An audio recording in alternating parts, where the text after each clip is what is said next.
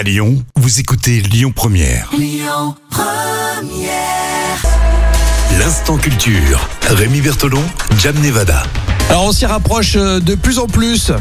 Le 1er mai, alors ça tombe un samedi, euh, normalement, euh, bah, c'est dans tous les cas férié, hein, on en profite, mais bon, le 1er mai, un samedi, bon, et surtout en plein Covid. Bon, bref, le muguet est important, euh, quoi qu'il en soit, parce que ça porte bonheur. Euh, pourquoi on offre le muguet le 1er mai? C'est la question que tu nous poses aujourd'hui. Alors, ça commence à la Renaissance. En 1560, Charles IX a reçu un brin de muguet lors d'un déplacement dans la Drôme. Et depuis, ce- depuis ce jour-là, il a été séduit par, euh, par cette petite fleur et il a décidé d'en offrir chaque année au printemps à chacune des dames de la cour.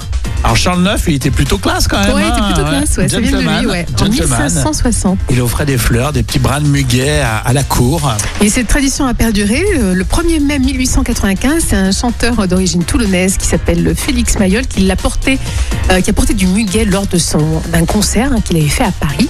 Et il s'est fait remarquer comme ça. Et il s'est fait remarquer c'est- c'est rigolo, 1895. 1895. Et il a eu un le buzz succès. à l'époque avec un bras de muguet. Ouais, et le concert avait tellement marché qu'il en a fait son emblème.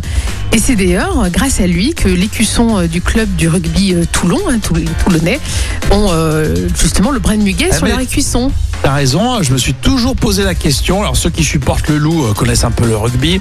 Et euh, c'est vrai que le, le blason en fait euh, du, club euh, toulonnais euh, Ouais. en rugby, effectivement, c'est le muguet et ça, C'est- et ça vient en fait du chanteur. Ça vient de ce chanteur, ouais, Félix l'avait d'accord.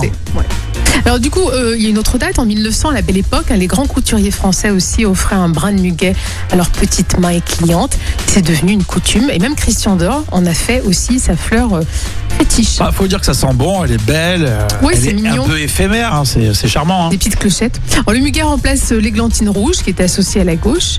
Alors qu'est-ce qu'on peut faire comme lien entre la fête du travail et le muguet? Euh, En 1889, le congrès de la deuxième internationale socialiste s'est réuni à Paris et ils ont décidé de faire du 1er mai une journée internationale des travailleurs. Eh oui.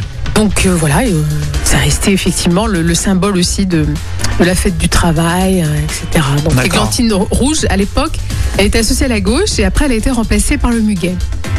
De- de- depuis l'églantine, on la voit pas, hein, on la voit plus. Non, on hein. la voit plus du tout, non.